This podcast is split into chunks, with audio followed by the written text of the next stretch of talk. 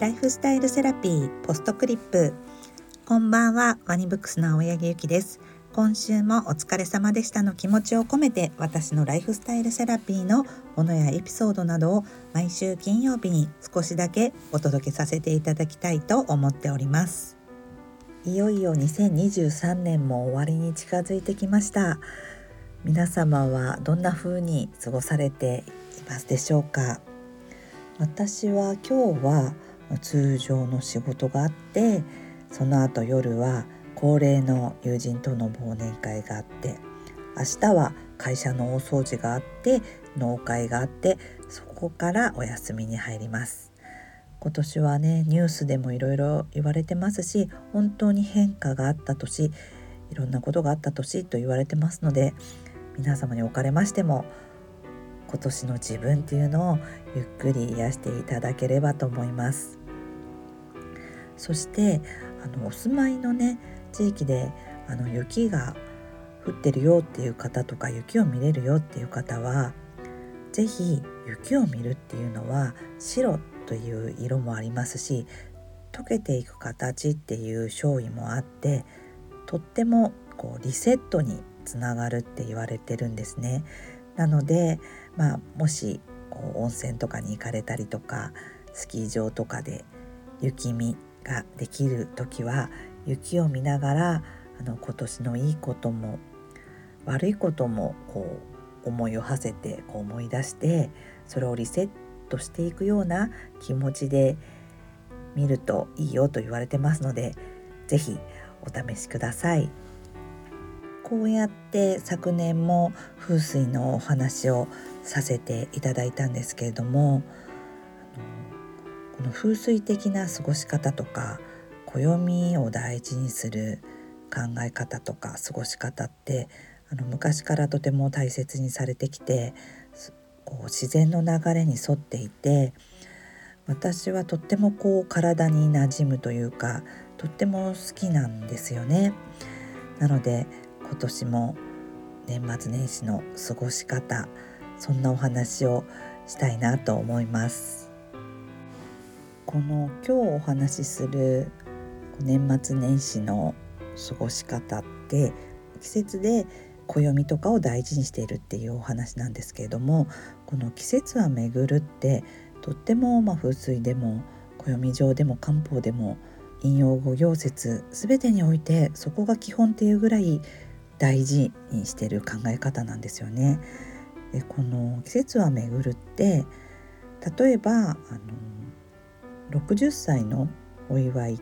て還暦って書きますよね。これって暦が巡るっていう風に書くんですよね。60歳で一回暦が巡ってそこからもまた長生きしてここからの人生を生きるお祝いをするっていう意味なんですけどこの巡っていく様を感じるっていうのはとっても素敵でとても大事だなって思います。そんな私は以前もお話しさせていただいたんですけれども祖母が神道をやっていてとってもその行事事とか暦に厳しかったのでなんか体にこう馴染んでるっていうこともあるんですけれども風水ももう風水歴もはや20年以上なので今はこうそんなにこうきっちりというわけではなくもうこう基盤にはあるんですけれども自分がいいなと思うものやこうやっていてこう気持ちがいいものとか長く続いているものを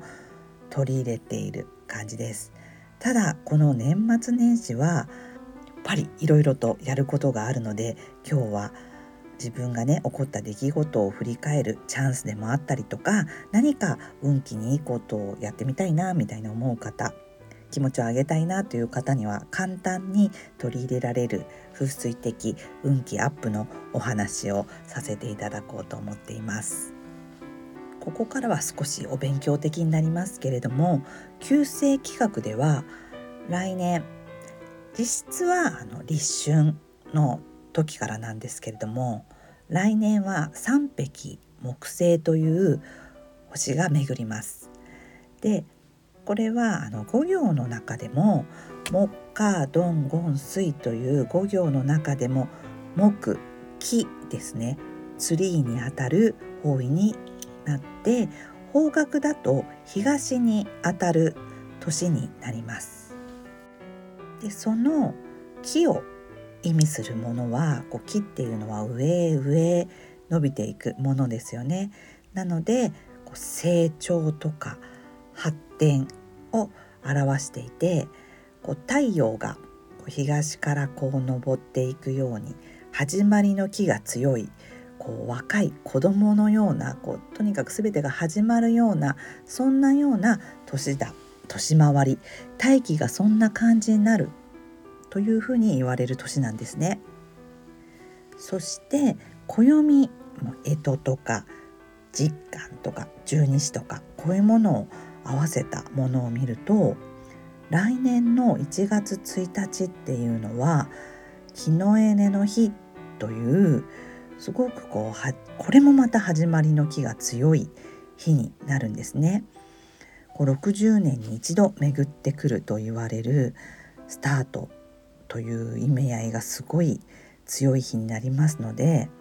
皆様も今年やりたいこと自分がなってみたいこととかをこう考えたりするのがとってもいい日になります。そしてあの書くっていう行為とかあの紙とか鉛筆とかペンとかっていうのもすごく木三碧木星に相性がいいものになりますのでできれば新しいノートに紙とペンで自分がなりたいこととか今年始めたいこととかそういうことを書き出してこう見える化するのがとってもいいので是非ちょっと開運アップしたいなって運気アップしたいなと思う方は是非やってみてください。そして恒例の年末年始の過ごし方ですね。まず大掃除は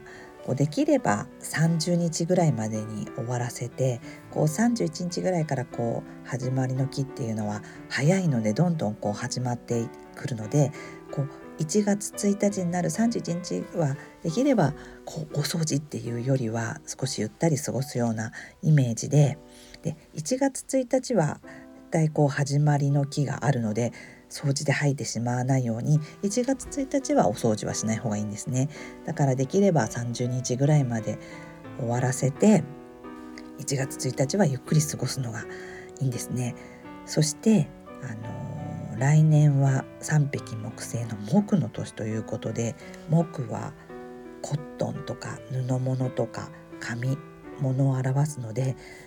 今年中に不要な布物とか紙類とかそういうものは思い切って処分するのがとってもいいです。私も先日こう下着類などをどさっと捨てました。そして布物のお話からなんですけれども年末年始の過ごし方のもう私も20年ずっとやってることなんですけども1月1日は新しい下着を身につけますこう肌に触れる下着が新しいっていうのは一番こういい気を取り入れると言われますのでこれは必ず行ってるんですね。まあ、風水とか以前にこう1月1日にこう新しい自分になるためにこう新しいお洋服を着たりとか新しい靴を新調したりとかそういうものと同じだと思うんですけど下着って一番肌に触れるので、まあ、下着を新調するのがいいと言われてるんですね。でその下着なんですけれども私も先ほどお話ししたみたいにもう若い時はその年に合った色なども合わせて新しい下着を買ってたんですね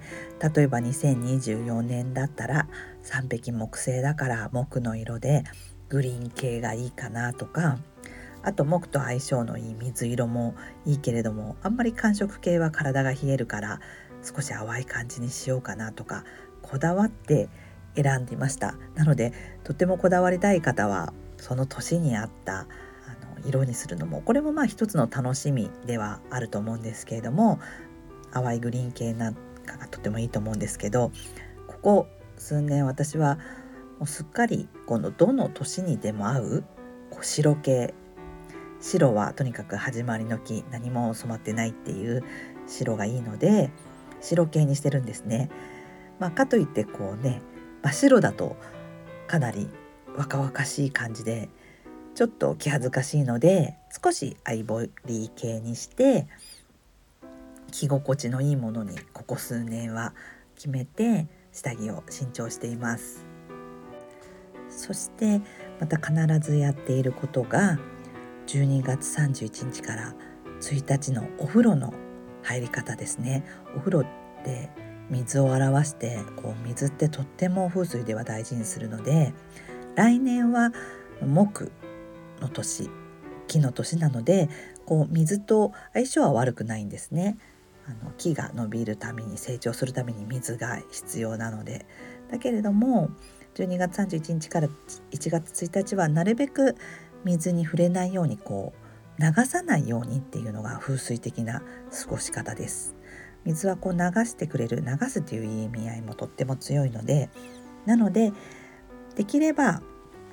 お風呂は12月31日中に入ってまあ年も終わりますしその日その年の汚れをきちんと取ってお風呂に入って